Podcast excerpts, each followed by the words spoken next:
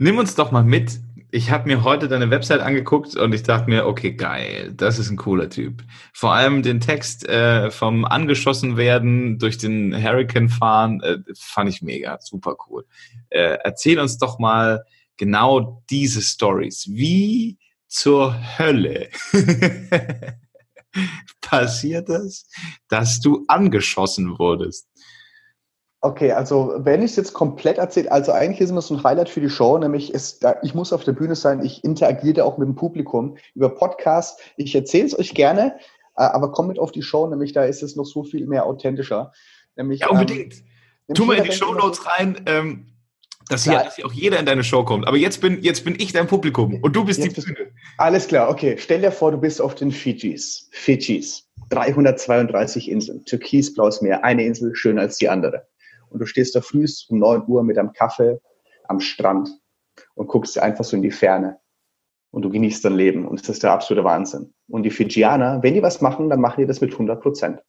Und genauso ist es, wenn die früh um 10 Uhr Volleyball spielen. Nämlich Fijianer lieben es, Volleyball zu spielen.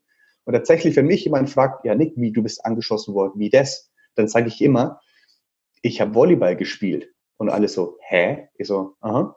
Wir haben Volleyball gespielt für zwei Stunden. Ich war klatschnass durchgeschwitzt, bin ins Meer reingesprungen, abgeduscht, wieder an den Strand gelaufen, habe mich ne, so eine kleine Stranddusche gegönnt, meine Haare ausgewaschen. Und so ein paar andere Fijianer und Backpacker saßen um mich rum, haben ein bisschen Spaß gemacht, bis ich irgendwann meinen Namen gehört habe. So, hey Nick, Nick, mach mal deine Augen auf, mach mal deine Augen auf. Und dann mache ich meine Augen auf, tu die Haare aus dem Gesicht, gucke nach oben, schau nach links, schau nach rechts. Und dann sehe ich so einen Typen, so einen Fijianer, der mit einer geladenen Harpune zwei Meter vor mir steht und mich angrinst wie so ein Honigkuchenpferd. Und ich dachte mir nur so, ja gut, der will jetzt einfach nur ein bisschen Spaß machen. Und dann habe ich halt gedacht so, oh, you wanna shoot me or what? Und in dem Moment nehme ich meine Hände so runter und ich gucke in sein Gesicht. Und sein Gesicht von diesem Lachen hat in dieses, oh, ups, jetzt habe ich aus Versehen abgedrückt. Und in dem Moment hat er halt die Harpune gelöst, die er vorher halt geladen hat, der Depp. Und in dem Moment spüre ich halt einfach nur noch so ein und der Speer ging in meinen Daumen rein, auf der anderen Seite aus meinem Daumen raus und steckt auf der rechten Seite in meiner Brust. Also mein Daumen war an meine Brust genagelt. Und die ganzen anderen äh, komplett losgeschrien und so, oh mein Gott, ah, völlig in Panik. Und ich wusste gar nicht, was ich sagen soll. Also ich kann mich nicht mehr dran erinnern. Äh, ein guter Freund von mir hat dann gemeint, Nick, du hast einfach mal ganz laut Fuck, habe ich geschrien. Und ich meine, ich war unter der Dusche gestanden auf den Fidschi-Inseln, guck nach unten und sehe, wie halt so eine Harpune durch meinen Daumen in der Brust steckt. Und meine erste Reaktion, also nach diesem Wort Fuck, war, ich habe wahrscheinlich als Kind zu viel Braveheart geschaut, habe gedacht, uh, Fremdkörper in mir, der muss da raus. Was macht der Nick? Ich greife so zwischen Brust und Daumen und reiß mir das Ding aus der Brust raus. Aber ich hatte sie noch durch den Daumen durch. Das heißt, ich habe da noch schön zwei Anläufe gebraucht, um die Harpune aus meinem Daumen wieder rückwärts rauszuziehen. Und ich konnte dann durch meinen Daumen gucken und gefühlt 30 Liter Blut in einer Sekunde verloren und aus der Brust ist es gespritzt. Das Wasser ist noch gelaufen und ein riesengroßer wasserbluthaltiger Pool unter mir hat sich gebildet. Und die ganzen Leute drumherum haben sich nur gedacht so, oh mein Gott, what the fuck? Ich meine, die haben gerade gesehen, wie einer aus zwei Meter Entfernung eine Harpune durch den Daumen in die Brust geschossen bekommen hat. Die sind völlig ausgeflippt. Und das ist so ein Punkt, ähm, da kommt der Deutsch dann in dir raus wo du denkst, boah, fuck, also jetzt einfach nur so ne, im deutschen Krankenhaus. Das wird, ich meine, es wird sofort mit Blaulicht irgendwas passieren. Es wird Krankenwagen kommen und äh, dich mit ins Krankenhaus nehmen und ne, schön DRK, Versicherungskarte bei der Rezeption durchswipen, dann in die Notaufnahme rein. Und das ist so ein Punkt, sowas vermisst du dann, wenn du auf den Fidschis bist. Nämlich auf den Fidschis gibt's nicht auf jeder Insel ein Krankenhaus. Und ich musste echt für 45 Minuten warten, bis ein Fischer mit einem kleinen Fischerboot ankam, um mich auf die nächste Insel zu schippern, wo ein sogenanntes Medical Center ist. Die Geschichte ein bisschen abzukürzen mit der Bootsfahrt und wie ich da hingekommen bin, aber dieses Medical Center, das war einfach nur eine Bambushütte. Und eine Bambushütte, da war ein Schrank mit ein bisschen Penicillin, Nadel und Faden und ich komme dann halt da an und dann sagt die ja, ja, müssen wir mal gucken, wie tief das ist. Dann haben sie meine Wunde so aufgemacht an, an der Brust, haben reingeschaut, ich total Schmerzen gehabt und dann sagt sie, ja, ich habe keine Ahnung, wie tief es ist, aber ich würde sagen, du lebst noch, wir nähen es einfach wieder zu. Und dann, ne, schön mit einer Nadel, mit dem Feuerzeug ein bisschen desinfiziert, heiß gemacht, mit sechs Stichen die Brust wieder zugenäht, auf dem Daumen ein bisschen Bepanthen, Wund- und Heilsalbe drauf gemacht, ein Pflaster drumherum mit einer, mit einer Bandage. Und ähm, ja, das war die Kurzfassung von. Was ging äh, in diesen 45 Minuten Wartezeit in dir vor? Was waren das für Gedanken? Hm, am Anfang konnte ich gar nicht denken. Und ich, also ich war unter Schock. Ich habe keinen Schmerz gespürt, sondern ich war einfach nur so ein, fuck, okay, ich hatte jetzt gerade einen, einen, Fremdkörper in mir. Äh, das war, ging in meinen Körper. Was für ein Organ habe ich auf der rechten Seite in Brusthöhe? Und mir ist es einfach nicht eingefallen. Ich konnte nicht klar denken, ich war komplett unter Schock und ich habe mich so abgetastet, so, boah, was sind das so für Organe, so Herz, Leber, Milz, Hirn, hä, keine Ahnung. Und ähm, bis ich halt versucht habe, mal tief zu atmen, was überhaupt nicht funktioniert hat, weil es dann richtig stechender Schmerz in der Brust war. Und dann habe ich gemerkt, oh fuck, das sind die Lungen. Und in diesen 45 Minuten habe ich mir einfach nur noch gedacht, ich habe mir gerade einen Fremdkörper da rausgezogen. Ich bin kein Doktor, aber ich weiß, ich glaube, das hätte ich nicht tun sollen, nämlich wenn die Lunge wirklich verletzt wäre. Ähm, und ich habe diesen Speer rausgezogen, dann würde Falschluft reinkommen, die Lunge würde kollabieren und ich wäre auf den Fidschis gestorben. Fidschi ist schöner Platz zum Sterben, aber ich muss sagen, ich bin froh, dass ich äh, die Geschichte noch erzählen kann. Ähm, aber von dem Schock bis hin zu panischer Angst, zu werde ich es überleben und oh mein Gott, ich wünschte, hier wäre ein bürokratisches deutsches System gerade angebracht, ähm, bis hin zu warum ist es passiert? Und das ist nämlich ein ganz interessanter Punkt, weil du auf Weltreise nicht immer nur tolle Dinge erlebst. Also ich meine, jeder kann irgendwie mit einem Bacardi-Jingle am Strand in Mexiko ein Mojito trinken und äh, barfuß im Sand tanzen. Aber wenn du wirklich mal, wenn die, wenn die Kacke am Dampfen ist, dann fragst du dich auch selber, okay, was hat das für einen tieferen Sinn? Und den habe ich versucht rauszufinden auf dieser Bootsfahrt, als dieser Fischer, der fast schon sexuell anregend eine Mango gefressen hat und, gesch und ge geschmatzt hat und dieses Bootgeräusch, das werde ich in meinem Leben nicht vergessen, dieses kleine und das war das Todesgeräusch. ja, nee, gefühlt habe ich echt gesagt, äh, naja, warte mal. Wenn du den Ganges entlangfahren würdest, der Fischer ja, zum Tod. Es ist so tatsächlich, weil du halt, ey, ich meine, man sagt dir immer kurz bevor du stirbst, siehst du so ein grelles Licht und die Gedanken der Kindheit fliegen an einem von dir vorbei. Ich war auf dem Rücken gelegen, mein Gesicht nach oben, komplett in die Sonne geschaut. Und ich so, alles klar, okay, das ist das Licht. Alles klar, yes. ich nippe jetzt gleich ab. Okay, ich, ich ciao. Und ähm, ja, also ich habe es überlebt. Es war, es war eine krasse Zeit, die auch dann meine eigentlich nicht vorhandenen Reisepläne noch komplett über den Tisch geworfen haben. Ich sollte eigentlich nur drei Wochen auf den Fidschis sein. Ich habe äh, letztendlich danach noch zwei Monate auf einer Insel gelebt. Ich habe mir da eine kleine Bar aufgebaut. Ähm, ich habe da Freunde fürs Leben getroffen. Ähm, das ist, also wir haben tatsächlich auf Mana Island, wo ich dann sozusagen äh, ja mich, wie, heißt das Wort, genossen habe? Nee, also rehabilitiert, als ich da wurde, gesund wurde, ähm, haben sich so eine Gruppe von zehn Leuten getroffen. Ähm, unter anderem einer meiner besten Kumpels jetzt, der kommt aus Kanada, lebt jetzt in Schweden, aus England, aus Irland, aus, ähm, äh, was war man noch, aus Deutschland. Ähm, und wir hatten dann ein paar Jahre später eine Reunion in London und dann ein paar Jahre später nochmal eine Reunion. Und nächstes Jahr ist unser zehnjähriges Jubiläum. Geil. Und wir treffen uns alle in Las Vegas. Geil. Aber nicht strippen. Das kann ich dir nicht versprechen. Hast du den Typ, der dir das Ding in die Brust geschossen hat, dann nochmal wieder getroffen? Ja, ich habe, äh, das war Hast du dem dann so als, als Gegendeal auch mal so ein Ding in, in, in den Kopf reingedonnert oder war das dann auch wieder in Ordnung zwischen euch?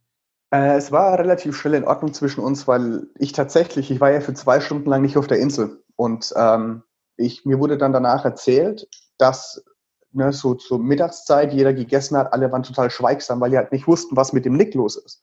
Ich meine, die haben nur gesehen, da wurde einer abgeschossen mit der Pune in der Brust und er musste eine Dreiviertelstunde warten, bis so ein Fischerboot kam und dann war ich zwei Stunden verschwunden und die wussten nicht, ob ich noch lebe oder nicht.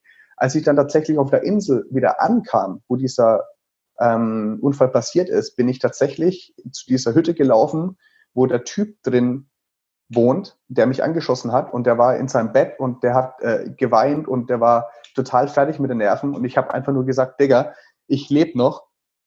aber fast nie wieder eine Harpune an. Und ähm, ja, also das war eigentlich einer meiner ersten Dinge, die ich dann gemacht habe, als ich mit auf der Insel war. Geil. Ähm, du hast gerade erzählt, du hast eine Bar aufgemacht. ja. Was waren denn die krassesten Jobs aus den letzten sechs Jahren? Die krassesten Jobs. Also, ich meine, mich stört es nicht, weil das Buch ja auch sechs Jahre heißt, aber tatsächlich mache ich das ja schon seit zehn Jahren. Also seit 2010 bis 2019. Also ich komme jetzt ins zehnte Jahr rein, aber die ersten sechs Jahre, wo auch das Buch drüber ist und auch die meisten Geschichten passiert ist, da habe ich als Backpacker gearbeitet. Seit 2016 habe ich mich ja mit meiner Thematik auch komplett selbstständig gemacht. Aber in diesen sechs Jahren, ähm, da habe ich auch sehr viel vor Ort irgendwo gearbeitet. Und äh, bei Work and Travel Holiday Visa in Australien und Neuseeland ausgenutzt, aber auch noch an diversen anderen Stellen gearbeitet. Also ich versuche es mal einigermaßen chronologisch durchzugehen, was ich alles gemacht habe, um Geld zu verdienen. Ähm, ich habe, gut, ich meine, angesprochen wurde es, äh, in Las Vegas bin ich reingeschlittert und habe äh, für, ein, äh, für einen asiatischen Junggesellenabschied äh, im Paris Hotel bin ich irgendwie als Stripper engagiert worden und habe da ein paar Dollar gemacht. Ich war in Kanada oben. Warte, stopp, stopp, stopp. stopp, stopp, stopp. ich wusste es. Ja, ja, ja. Das, da, da, da können wir nicht einfach so drüber gehen. Ähm, wie lief es dann und bis wohin musstest du dich ausziehen? Ähm, also es lief so, dass ich komplett ungeplant in dieses Hotelzimmer reingelaufen bin.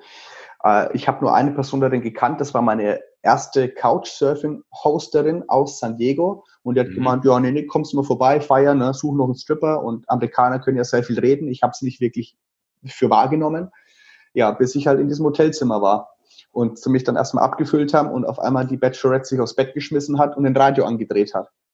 Und nein, es kam nicht der Magic Mike Soundtrack, wo jetzt jeder im Kopf hat, dieses damn, damn, damn, damn. Nee, die hat es, sie hatte nur das Radio angedreht. Ähm, ja, und auf deine zweite Frage hin, äh, bis wohin es ging. Also es, ich hatte dann nur noch ein Handtuch um. Ja, ja. gut. Und hey, aber so schnell habe ich noch nie 40 Dollar gemacht innerhalb von drei Minuten. Das musst du erst mal schaffen. Ja, aber das war dann auch so, das ist doch so ein Moment im Leben, da gibt es dann auch nicht mehr zurück, sondern dann einfach durch. nee, Klar gibt es da kein Zurück mehr. Im Moment, in, in dem Moment habe ich ja schon gedacht, sag mal, was, was ist es eigentlich gerade für ein schlechter Film, mit dem ich drin bin? Oder ist es ein guter Film? Ich weiß es nicht. Nee, das sind aber Momente, die du auf deinen Reisen auch für dich erlebst, dass die schönsten Dinge im Leben immer komplett ungeplant, spontan passieren werden. Und es einfach ein riesengroßes Grinsen im Gesicht dir gibt. Ich meine, wir Menschen, wir sind da aufgewachsen, um Dinge zu überdenken und uns andauernd irgendwie versuchen, in ganz kurzen Zeitabschnitten irgendwelche Situationen zu analysieren. Aber wenn du dich einfach mal darauf einlässt und diesen Moment lebst, also ich meine, klar, gut, das Strippen in Las Vegas, das war jetzt auch ein lustiger, schöner Moment, aber hör doch mal auf, alles zu überdenken. Hör doch einfach mal auf dein Herz. Und lass dich mal überraschen, wie viele tolle Dinge in deinem Leben passieren können. Und plötzlich stehst du nur noch mit einem Handtuch umwickelt im Hotel. ja, vor sieben asiatischen Mädels und du hattest einen schönen Abend, klar. Ach so, mein, äh, ja, das ist ja, wenn das sieben, äh, dann ist ja in Ordnung. Ja, ja, es war, eine, war ein, Junges, ein Junggesellenabschied. Ich dachte, also, das waren asiatische Männer. Nein, nee, nee, das waren schon Mädels. Ach so, ja gut. Und die haben sich gedacht, Mensch, das ist das Goal meines Lebens, weil normalerweise ist in meinem Heimatland ja andersrum. Oder da ja. läuft es doch so ab, gell? Da musst du als Mann, kommst du in so ein, in so ein, in so ein Supermarkt-ähnliches Ding und plötzlich stehen da so zehn Mädels vor dir und du kannst dir eine aussuchen. Du meinst jetzt. Ah, nee, Thailand. Thailand ist es. Ach so. Äh, warte mal, wie nennt man das da nochmal? Ähm, Sextourismus. Ja, ja, nee, nee, nee, der schon. Da gibt es einen extra äh, Begriff dafür. Ich glaube, Soapy-Massages. Ja. Ja. Ja, genau. ja, das ist. Ja, aber boah, da muss ich ganz ehrlich sagen, so, ja, Sextourismus, klar, es ist in Thailand definitiv vorhanden, aber ich meine, du bist das selber immer in der Hand, ob du sowas unterstützen willst oder nicht. Und ich sag jetzt mal, wenn du in Las Vegas irgendwo bist und da äh, ein paar Asiatinnen vor dir hast, mit denen du äh, Spaß haben kannst, indem du tanzt oder so, es war, also es war definitiv kein Sextourismus. Ich hatte zwar Geld bekommen für, äh, ich sag jetzt mal sexuell angehauchte Tanzschritte, aber äh, ich glaube, mit Sextourismus kann man sich wirklich vergleichen. ähm, wann hattest du am meisten Angst auf der Reise? Ähm, also als ich die Harpune in der Brust stecken hatte, das war schon krass. Das erste Mal wirklich Todesangst hatte ich auf dem Katamaran, wo ich durch den Hurricane gesegelt bin. Ähm, und ich hatte gehört, nee, ich will nicht sagen, ich hatte Angst, aber ich hatte gehörigsten Respekt, als ich das erste Mal nach zwei Jahren ähm, ungeplant, spontan ähm, für eine kurze Zeit nach Deutschland geflogen bin. So nach zwei Jahren wieder heimzukommen und zu denken, okay. mit der Realität wieder konfrontiert zu werden. Das war, äh, da hatte ich Respekt davor. Warum? Weil du dich auf deinen Reisen komplett veränderst. Also jetzt nicht nur äußerlich, sondern auch komplett innen. Du, deine Scheuklappen werden einfach abgelegt. Du äh, siehst keine Probleme mehr. Du siehst es nur noch in Herausforderungen. Durch die ganzen Abenteuer, die du erlebst, gehst du Dinge anders an. Und du hast keine Ahnung, wie deine Umwelt zu Hause auf dich reagiert. Und ich hatte dann auch diesen, man nennt es in der Fachsprache diesen Reverse Culture Shock. Das heißt, du kommst zu Hause an und fühlst dich aber nicht mehr zu Hause, sondern fühlst dich fremd in deinem eigenen Zuhause, weil du einfach komplett andere Denkmuster, Denkweisen hast und du vermisst dieses Reiseleben und du bist dann wieder zu Hause in diesen alten Strukturen und denkst, holy fuck, das hat sich alles hier geändert, bis du realisierst, das hat sich gar nichts geändert. Das Einzige, was sich geändert hat, bist du selber. Mhm. Und das ist eine taffe Zeit. Also ich kenne ganz viele Menschen, die auch in meiner Show sitzen und gerade in diesem Reverse Culture Shock drin sind und so die ein oder andere Träne dann in diesem Moment fließen, als ich sie darauf anspreche. Aber es gehört mit dazu. Ich hatte eine richtig krasse Reisedepression, die hat sich über dreieinhalb Monate hingezogen, ähm, musste ich aber auch durch. Ich meine, jetzt helfe ich Menschen damit, was man dagegen machen kann. Ähm, aber damals, das war war eine ziemlich krasse Zeit. Also ich sage jetzt mal, der zuvor angesprochene Respekt, der äh, hat sich definitiv äh, ja, bewahrheitet, warum ich davon Respekt haben sollte. Haben sich Menschen von dir verabschiedet? Mm, du meinst jetzt von zu Hause, dass ich Freunde ja. verloren habe? Ja. Nein. Also ich meine, es liegt, glaube ich, auch so ein bisschen an der Natur, dass ich ein Mann bin und ich meine, mein bester Kumpel und ich, ich war zwei Jahre unterwegs und wir haben einmal geskypt für fünf Minuten. Und das war eher so ein, ja Digga, was geht? Ja, gut. Und? Du reist noch? Mhm. Und du? Ja, ja ich nicht. Also es war, ja, nee, das ist wirklich so, aber es, es war jetzt wirklich ähm, ein Gespräch voller Emotionen und Lust und Laune und ey, was geht, sondern jeder geht halt so seinem eigenen Leben nach. Ich meine, ich war dann reisen, meine Freunde haben halt ihr Ding gemacht und als ich dann wieder zu Hause war und meinen besten Kumpel getroffen habe, geil, wir sind dann sofort in eine Bar gegangen und haben dann wieder Ramazzotti auf Eis und kühles Bier getrunken, als ob nie was passiert wäre und äh, als ob ich nie weg gewesen wäre. Ähm, und von daher glaube ich, dass die Angst unberechtigt ist, irgendwie zu sagen, oh Gott, was mache ich eigentlich mit meinen Freunden zu Hause? Was ist, wenn ich, den, wenn ich die verliere? Und ganz ehrlich, wirklich wahre Freunde wirst du nicht verlieren. Du wirst die vermissen, ja. aber jeder geht zum eigenen Leben nach und du solltest diesbezüglich nicht auf deine eigenen Reiseträume verzichten, ähm, weil jeder seinem eigenen Traum nachgeht. Was waren die krassesten Wegbegleiter auf deiner Reise? Oh, da gab es so viele. Tobi, da muss ich sagen, ich habe es versucht, das eine oder andere im Buch niederzuschreiben. Also ein, wo ich mich jetzt sofort daran erinnern kann, ist Mark und Cat, ein kanadisches Pärchen, ähm, okay. für die ich für zwei, also mit denen ich zwei Wochen unterwegs war, beziehungsweise gecouchsurft habe in Kanada. Und Cat hat mir ihre Geschichte erzählt über ihren Vater, der auch einen Traum hatte, die Welt zu umsegeln, es aber dann doch nicht geschafft hat. Und wenn Leute mich immer fragen, so, was ist denn dein Lieblingsland? Dann kann ich, oder dann muss ich immer sagen, ich habe kein Lieblingsland, weil es echt immer darauf ankommt, auf die Menschen, die du triffst und die Abenteuer, die du erlebst. Und tatsächlich, es kommt so auf die Menschen drauf an, auf die Charaktere, die du auf deinen Reisen triffst oder die Wegbegleiter, wie du es nennst, ähm, mit sozialen Hinter also mit komplett unterschiedlichen sozialen Hintergründen, religiösen Hintergründen aus ganz anderen Schichten. Und Manchmal ist es nur ein Wort oder ein Satz, die die zu dir sagen, der dich unwahrscheinlich inspiriert. Manchmal deren kompletten Lebensgeschichte. Ich meine, ich habe einer meiner besten Kumpels ist ein El Salvadorianischer Zahnarzt, der im Ghetto in Soyapango das ist ein Ghetto-District in San Salvador, also in der Hauptstadt von El Salvador aufgewachsen ist. Ich habe in diesem Ghetto mit ihm gecouchsurft. Ich habe dort gesehen oder gehört, wie ein 17-jähriger Jünger zwei Blocks weiter erschossen wurde. Der lebt da, verdient 300 Dollar im Monat. Der war jetzt, ich habe ihn gestern erst wieder zum Bahnhof gebracht, weil er wieder heimgeflogen ist. Ich habe den jetzt schon zweimal einfliegen lassen.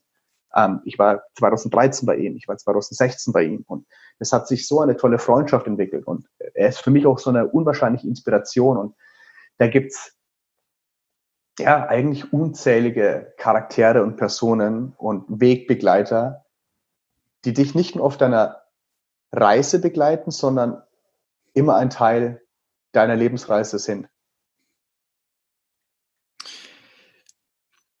Wie war die Reise zu dir selber? Äh, gab es viele Ups und Downs. ähm, nee, also ich muss sagen, die war extrem spannend, bis ich überhaupt erstmal ein bisschen gemerkt habe, dass es nicht nur eine Reise im Außen ist, sondern auch eine Reise zu mir selber. Mein Dad wusste es von Anfang an. Der hat mich am Flughafen verabschiedet, indem er gesagt hat, Nick, es war schön, dich kennengelernt zu haben. Wenn wir uns Bis dann. sehen, wirst du ein anderer Mann oder wirst du eine andere Person sein. Und ich mir so, hey, wie meinst du das? Als ich dann äh, wieder mal zu Hause war oder auch jetzt, äh, so nach neun Jahren, begreife ich langsam, okay, ich weiß, was er meint. Nämlich die Reise nach innen ist eigentlich noch viel intensiver als nur die, ich sage jetzt mal, die Reise nach außen. Also wenn du tatsächlich so von Stadt zu Stadt, von Land zu Land, von Kontinent zu Kontinent reist. Und es ist ein un unwahrscheinlich schönes Gefühl. Also du schwibst ja nicht auf Wolke 7, aber ähm, also nicht nur, sondern du reflektierst dich öfters. Du merkst, was du eigentlich mit deinem Leben vorhaben willst. Du hast Ängste und Zweifel und völlig normal. Also wenn mir vor zehn Jahren jemand gesagt hätte, Nick, du reist jetzt nicht nur ein Jahr, sondern du reist jetzt äh, sechs Jahre und danach baust du dein eigenes Unternehmen auf und du baust die erfolgreichste Reiseabenteuershow Europas auf, ähm, inspirierst Tausende von Menschen, füllst Hallen, ähm, hätte ich ihn angeschaut und habe gemeint, was hast du für Drogen genommen? Aber ja, jetzt sitze ich hier und habe ein Interview äh, eine Woche nachdem ich mein Buch rausgebracht habe. Also es ist völlig verrückt eigentlich. ich habe deswegen gefragt, auf das Buch kommen wir gleich noch zu sprechen und auf die Show auch, da freue ich mich nur drauf. Ähm, ich habe deswegen gefragt, die Reise zu dir selber, weil ja das schon auch irgendwo ein Trend geworden ist. Also wenn ich jetzt nicht weiß nach der Schule, was ich machen soll mit mir, dann gehe ich doch mal reisen, um mich selber zu finden. Australien. Mhm, ja. Oder ja, genau, Australien, Neuseeland, bisschen Instagram, Work Travel, something like that. ja, das ist so witzig, weil genau diese Girl oder es müssen ja nicht unbedingt Girlies sein, aber genau diese jungen Menschen sind ja dann oft auch enttäuscht, weil die sehen, oh no, it's not like that. ähm, aber das ist ja vielleicht gar nicht mal unbedingt nur ein Problem von Jüngeren oder ein Thema, sondern auch Menschen in ihrem Sabbatjahr machen sich plötzlich auf Reisen, um sich selber zu finden. Aber dieses sich selber finden, ähm, du bist jetzt nach zehn Jahren mit dir sehr im Reinen, zumindest machst du den Eindruck auf mich. Ähm, ja, würde ich mal so sagen. Also klar, es gibt immer wieder ein paar Baustellen, aber ich lasse dich, ja, red erstmal weiter. Ich, ich gebe da meinen Senf da noch dazu. Was bist du für eine Person geworden durch diese Reisen? Puh. Um, ähm, also erstmal auf das Instagram und Work and Travel, wie du das so schön gesagt hast. Um, fairerweise. Ich meine, ich weiß, was du meinst und ich habe es ja auch selber erlebt und ich glaube, wenn ich jetzt an die Ostküste nach Australien fahren würde, ist es auch so ein Punkt, wo ich sage, holy shit, ähm, ich war früher noch ein bisschen anders unterwegs. Also ich bin froh, dass ich zu Zeiten gereist bin, wo es noch kein Smartphone gab und ich war noch nicht mit Laptop unterwegs und habe noch nicht irgendwie äh, als digitaler Nomade Wi-Fi-Hotspot zu Wi-Fi-Hotspot gejagt, mhm. gechased, um ortsunabhängig zu arbeiten. Ähm, nein, man kann jetzt auch alles ein bisschen ins Lächerliche ziehen. Und ich muss aber ganz ehrlich sagen, für mich hat es in Neuseeland angefangen mit einem dreiwöchigen Urlaub. Und es gibt viele Menschen, die, glaube ich, das erste Mal rausgehen und die haben halt, weil du es angesprochen hast, so diesen Instagram-Filter vom Gesicht zu sagen, oh geil, Reisen ist toll und am Strand und surfen lernen und ganz viele andere tolle Menschen und sich selber kennenlernen. Ähm, geh mal raus und mach mal die ersten Erfahrungen und dann wirst du relativ schnell merken für dich, ist es was für dich oder nicht. Und ja, es ist definitiv ein Trendthema geworden und ich finde es auch okay so, weil Reisen meiner Meinung nach tatsächlich ein kleiner Katalysator oder ein Filter dafür ist, um wirklich mal rauszufinden, was du in deinem Leben machen willst.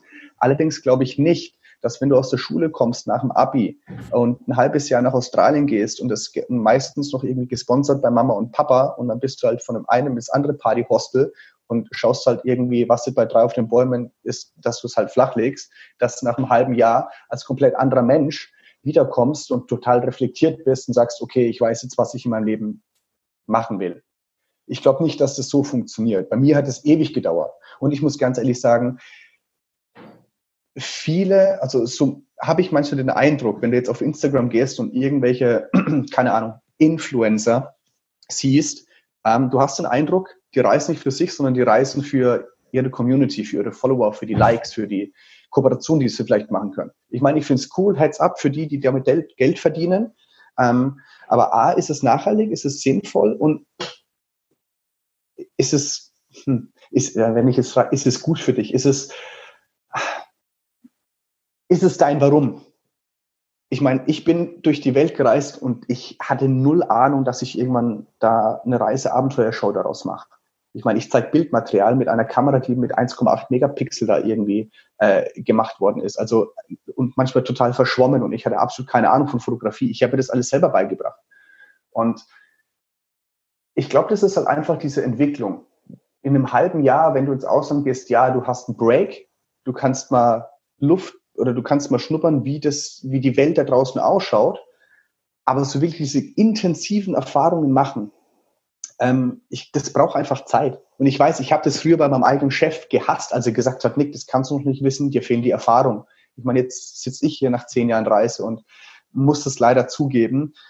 Es hat unwahrscheinlich viel mit Erfahrung zu tun und die kann, mhm. die kannst du dir nicht kaufen, die kannst du dir nicht irgendwie erschummeln oder einen Shortcut. Die musst du einfach machen und das geht einfach nur mit Zeit. Mhm. Ja, Was war der Moment? Ich komplett deine Frage vergessen.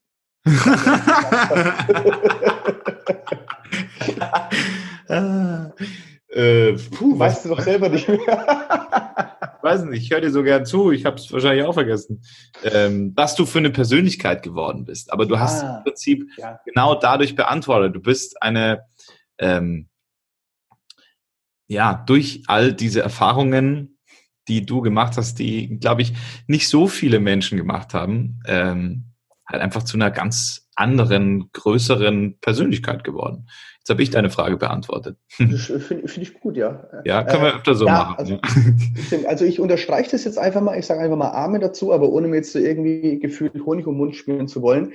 Äh, ich bin jetzt auch nicht derjenige, der komplett lückenlos fehlerfrei ist oder sowas. Aber ich glaube, wenn Leute mich immer fragen, Nick, was hast du von deinen ganzen Reisen eigentlich am meisten mitgenommen, wenn es jetzt darum geht, was ich für mich mitgenommen habe, abseits dieser ganzen tollen Abenteuer und Menschen, die ich kennengelernt habe, muss ich sagen, ich habe halt echt für mich realisiert, dass ich der Einzige in meinem Leben bin, der für mein Leben verantwortlich ist. Und das mal wirklich zu schnallen, ist ein absoluter Gamechanger.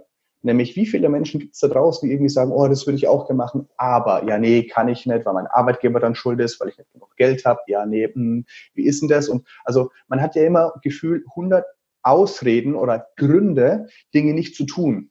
Aber wenn du wirklich für dich selber realisierst, dass du der Einzige bist, der dafür verantwortlich ist, dann kommst du auch mal ins Handeln. Wie kamst du dazu, ein Buch zu schreiben und damit dann auch noch auf Tour zu gehen? Ähm, also die Tour kam tatsächlich eigentlich vor dem Buch. Ich habe 2016 angefangen in einem Sportheim vom SV Teilheim, also in diesem kleinen Dorf, wo ich aufgewachsen bin, äh, ein, einen Vortrag zu halten, weil ich einfach total genervt war von den ganzen Menschen, die gesagt haben, oh Nick, oh, erzähl mal, was du da gemacht hast. Ich so, ey, ihr bewohnt irgendwie alle in der Nähe ich sammle die jetzt einfach mal alle ein und dann erzähle ich denen ein bisschen was. Und ich habe wirklich gehofft, dass ungefähr fünf Menschen kommen. Und ähm, ich habe dann noch so Flyer gedruckt und ne, in der Bank an, ausgelegt und beim Bäcker. Und es kam dann am Schluss tatsächlich, der Raum war komplett voll. Es kamen knapp 40 Leute. 20 davon habe ich gezwungen zu kommen. Das waren von mhm. Bekannte. Ähm, naja, aber tatsächlich so hat es bei mir angefangen. Und äh, mittlerweile, ich glaube 2018 war meine Rekordshow in Hamburg mit 1200 Menschen, habe ich den Audimax voll gemacht. Und die Show hat vorher stattgefunden vor dem Buch.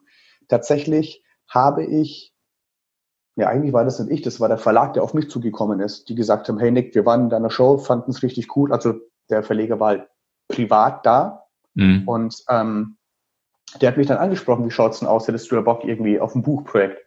Meine erste Reaktion war, nein, ich kann nicht schreiben. Das ist also, wenn ich schreibe, dann wird jeder Satz mit ich und dann, ich dachte, ich sagte, ich machte. Also ich spreche, ich, ich schreibe, wie ich spreche. Ne? Schön fränkisch. und ähm, das wird halt gar nicht hinhauen. Und 2018 hat er mich dann nochmal angefragt. Dann habe ich gemeint, sorry, ich bin gerade hier ne, mit der Travel-Uni beschäftigt, als wir die aufgebaut haben. Und ähm, Ende letzten Jahres ist er nochmal auf mich zugekommen. Der hat einfach nicht locker gelassen. Und ich sage immer, everything happens for a reason, zur richtigen Zeit. Und dann kam mir die Idee, ich könnte doch eigentlich eine gute Freundin von mir fragen, die ich mittlerweile seit fünf, sechs Jahren kenne. Wir teilen den gleichen Humor. Sie zieht mich immer auf mit meinem Fränkisch. Früher habe ich auch immer gesagt, das Einzigste. Da ist er fast an die Decke gegangen. Und ähm, sie habe ich gefragt, ob sie sich vorstellen könnte, ein Buchprojekt mit mir zu machen. Und sie wurde dann offiziell meine Co-Autorin. Und ich habe das Buch eingesprochen ähm, über 1700 Sprachminuten als Memo, habe mir das transkribiert und mit meiner Co-Autorin zusammen das Buch draus gemacht. Und ja, jetzt seit einer Woche ist da so ein richtig cooles Buch im Handel, äh, die geilste Lücke im Lebenslauf. Und ähm, ja, es, es war nie geplant. Also von Anfang an, es kam dann so dazu, auch eine relativ spontane Idee. Und seit dem Moment, wo ich es eingesprochen habe, bis zur Veröffentlichung, sind, sie, äh, sind neun Monate vergangen. Das ist für ein Buch rauszubringen, das äh, eine grafische Komponente hat, das über 800.000 Anschläge hat. Ähm, eigentlich eine kleine Meisterleistung. Also jetzt nicht nur von meiner Seite, sondern auch von meinem Autor und von meinem Verlag und Vertrieb und so. Ähm, ja, und jetzt ist da. Ist total krass. Herzlichen Glückwunsch. Dankeschön, danke, danke. Ziemlich geil. Und, und, und, und, dass es so einschlägt, das ist halt so richtig krass. Ja. Ich, mein, ich war schon immer gespannt drauf, wie das eigentlich ist, wenn ich mal in Hugendubel und Orientalia gehe und irgendwie so ein Buch sehe, wo halt ne, meine Fresse drauf ist. Geil! Aber das Gefühl zu wissen, dass ich jetzt was da habe und einen Impact, also die Möglichkeit habe, einen Impact auf Menschen zu haben anhand meiner Erfahrungen, das finde ich das Spannendste. Und da kommt das Feedback halt jetzt rein von den Leuten von wegen, äh, Nick, ich lese gerade ein Buch und allein beim ersten Kapitel muss ich schon anfangen zu heulen und wie krass ist das eigentlich? Und also es ist, es ist ein mega schönes Gefühl. Ist das auch dein Warum? Ja. Nee, also das Buch ist nicht mein Warum. Aber die Aber der Grundsatz dahinter? Ja, das ist absolut mein Warum. Das ist das, warum ich das mache, was ich mache. Ja. Super stark. Ich würde mich, und ich hasse diesen Satz, ja, aber ähm, irgendwann ist auch jedes schöne Interview mal vorbei. oh. Ja, ähm, wo erreichen wir dich am besten?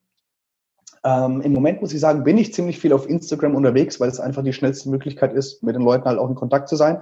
Äh, über Facebook, ähm, ich, ja, ich denke, du haust das alles in die Show Notes mit rein.